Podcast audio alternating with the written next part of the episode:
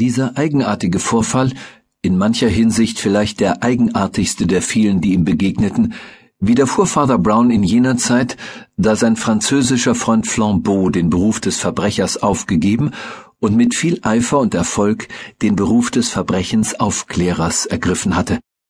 Nun war es so, dass sich Flambeau sowohl als Dieb wie als Diebsfänger ziemlich auf Juwelendiebstähle spezialisiert hatte, wobei er als Fachmann anerkannt war, sowohl in der Frage, Juwelen zu identifizieren, wie in der ebenso praktischen Frage, Juwelendiebe zu identifizieren.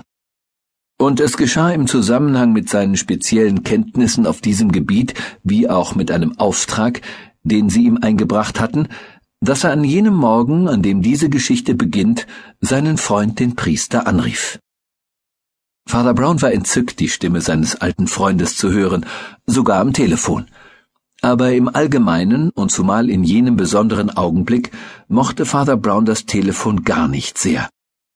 Er zog es bei weitem vor, die Gesichter der Menschen zu beobachten und soziale Atmosphären zu empfinden, und er wusste sehr wohl, dass ohne diese Dinge Wortmitteilungen sehr leicht in die Irre führen können, vor allem solche von völlig Fremden. Und es schien, als habe an jenem besonderen Morgen ein Schwarm von völlig Fremden seine Ohren mit mehr oder weniger unverständigen Wortmitteilungen vollgesummt. Das Telefon schien von einem Dämon der Trivialität besessen.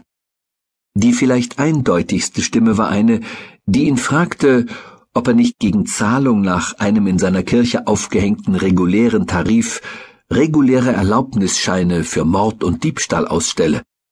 Und da der Fremde das Gespräch, nachdem er unterrichtet worden war, dem sei nicht so, mit einem hohlen Gelächter beendete, kann wohl angenommen werden, dass er nicht überzeugt worden war.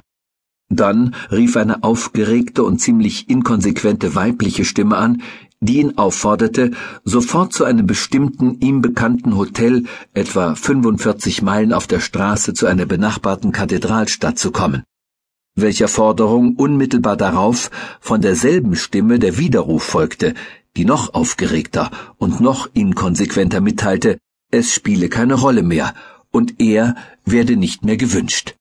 Dann kam als Zwischenspiel der Anruf einer Presseagentur, die ihn fragte, ob er etwas zu dem zu sagen habe, was eine Filmschauspielerin über Schnurrbärte für Männer gesagt habe und schließlich noch eine dritte Wiederkehr der aufgeregten und inkonsequenten Dame in dem Hotel, die mitteilte, dass er jetzt doch gewünscht werde. Er hatte eine vage Vermutung, dass dadurch einiges von jenen Zögerlichkeiten und panischen Ängsten gekennzeichnet werde, die jenen nicht unbekannt sind, die sich vage in Richtung zur Wahrheit wenden.